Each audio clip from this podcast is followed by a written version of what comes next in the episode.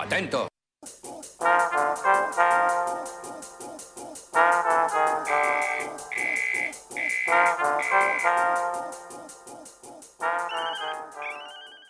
Bueno, entonces te voy a contar sobre lo del refugio, que sepas que es el reconocimiento que el Estado colombiano le otorga a la persona que salga de su país de origen por alguna de las circunstancias. Entonces la primera es que tema ser perseguido por razones de nacionalidad, raza, religión, etcétera.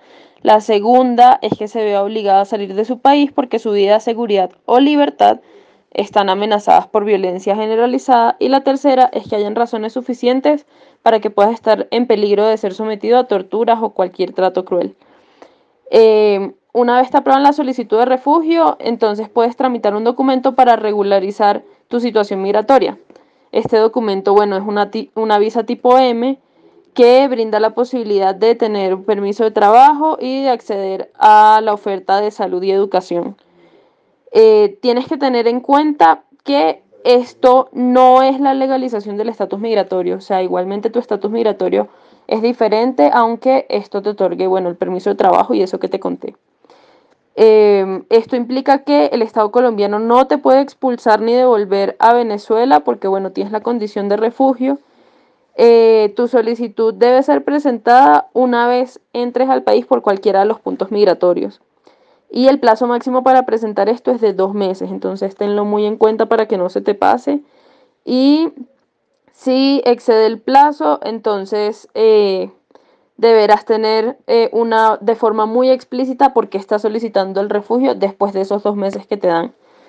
Entonces, bueno, eh, cuando empiezas el proceso, Migración Colombia, entonces, dentro de las siguientes 24 horas, manda la solicitud a, relaciones exteriores, eso después se hace bueno un procedimiento, te dan un salvoconducto por cinco días y ya luego eh, te vuelven a dar otro salvoconducto por 180 días calendarios prorrogables o hasta que se tome la decisión definitiva. Entonces, bueno, ahí puedes seguir transitando por el país con tu salvoconducto. Y por último, te llaman a una entrevista personal y ten en cuenta que si no te presentas, ellos van a entender que tu proceso, ya no quieres continuar con el proceso y lo van a archivar. Em, y bueno, ya con los documentos, los requisitos, te piden nombres y apellidos, fotocopia de la cédula, del pasaporte, eh, fecha y forma de ingreso, tu dirección y todos los contactos por los que te puedan localizar, el relato completo y detallado de los hechos por los cuales estás pidiendo esa solicitud, fotografías, eh, documentos que respalden la solicitud, eh, ¿Qué más te puedo decir? Ah, bueno, y ya la firma de, pues, tu firma para, asegurar que realmente eh, vas a hacer el procedimiento. Ten en cuenta, por favor, que no tiene ningún costo, nadie te puede cobrar por esto. Y una vez tramites la visa tipo M, también es gratuita. Y bueno, ya si por mala suerte la solicitud es rechazada, entonces tienes, puedes presentar un recurso de reposición dentro de un plazo de 10 días hábiles, después de que salga la notificación del Ministerio de Relaciones Exteriores que dice que está rechazado. Entonces, bueno, ojalá te sirva esto, que lo tengas muy en cuenta y nada, que todo salga bien.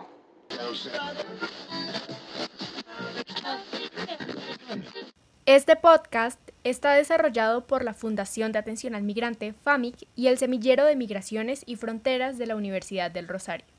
En ningún momento buscamos con estos mensajes reemplazar la información oficial. Cada cápsula está construida con el objeto de socializar la información sobre las posibilidades de regularización de los migrantes venezolanos y retornados en Colombia, vigentes a agosto del 2020. Agradecemos puedan compartirlo entre quienes lo puedan necesitar.